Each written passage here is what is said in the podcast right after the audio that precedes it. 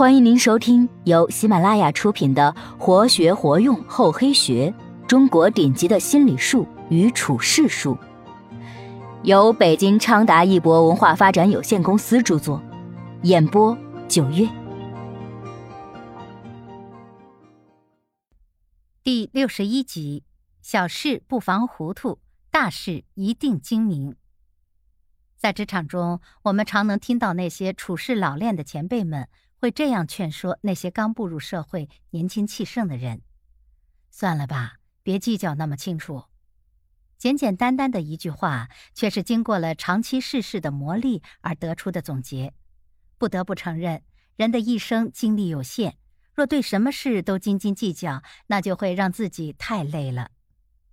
处事高明的人总是能做到抓大放小，小事糊涂而大事清醒。既显得宽容大度，又能保全自己。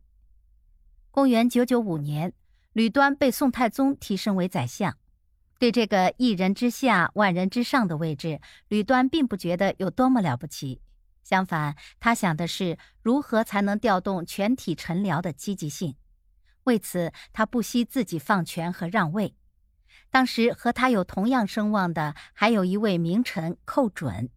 寇准办事干练，很有才能，但是性子有些刚烈。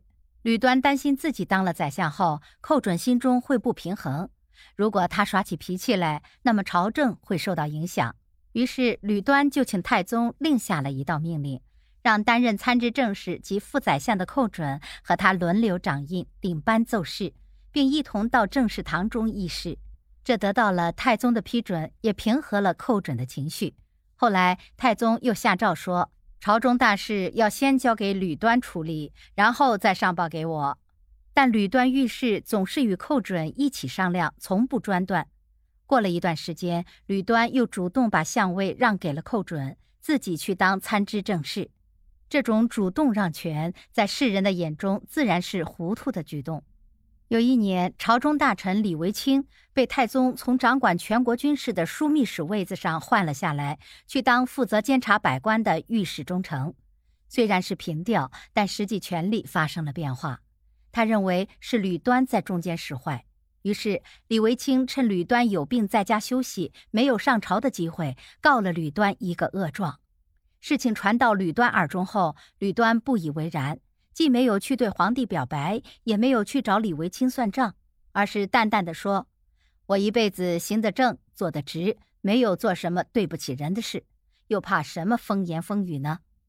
这种不与人计较的坦然心态，也被人认为是糊涂。在吕端刚刚担任参知政事的时候，他从文武百官面前经过，一个小官由于平时听多了吕端糊涂的传闻，对他很不服气。便以很不屑的口吻说了一句：“这个人竟也当了宰相了。”吕端的随行人员觉得很不公平，要问那个人的姓名，看看他是干什么的。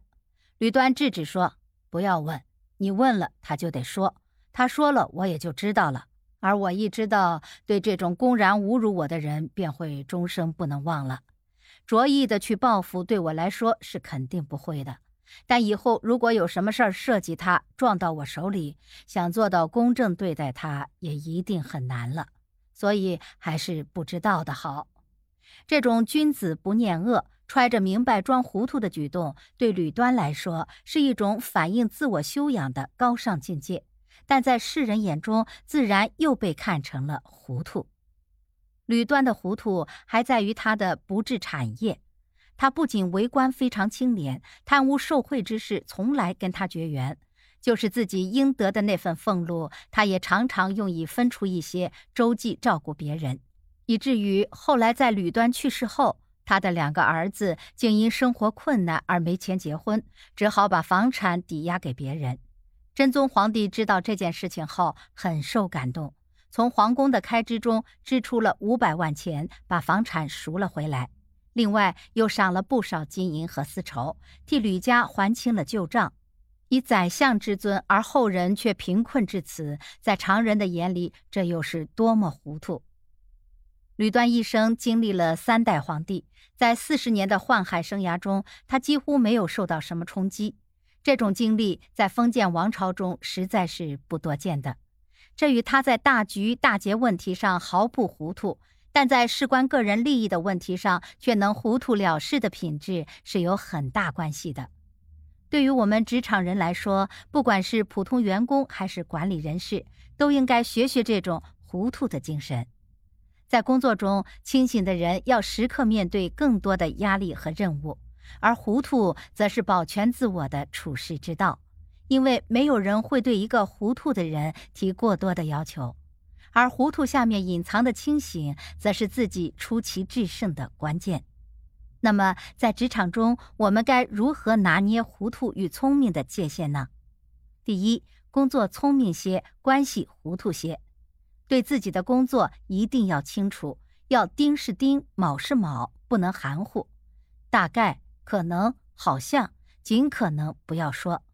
在处理人际关系上，因为变数很大，非常微妙，所以还是要做和事佬，少表态，不在背后议论他人，难得糊涂些好了。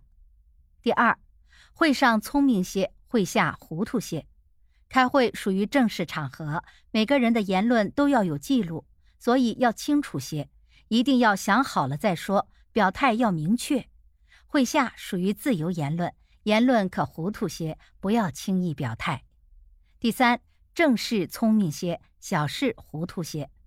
正事有两种，一种是公司的正事，如本职工作、领导交办、公司目标等；一种是自己的正事，如合同、薪水、待遇、升迁等等。对这些事情都要清楚些。除此之外的事儿，可算都是些小事儿，可以糊涂些。第四，想好聪明些，为好糊涂些。在职场上，我们会遇到许多事，对已经经过深思熟虑、想好的事情，可表现的聪明些，可提出自己的有独特见解的意见和建议来；对突发的事件、自己拿捏不准的事情，要表现的糊涂些，不要轻易表态。等想好后再提出自己的意见来。第五，班上聪明些，班下糊涂些。上班多办正事儿，尽可能保持清醒头脑；下班言论放开，同事小酌时话语偏多，要多糊涂些为好。如果我们能够做到以上几点，相信定能在纷杂的职场世界中如鱼得水，畅行无阻。本集播讲完毕，感谢您的收听，我们下集再见。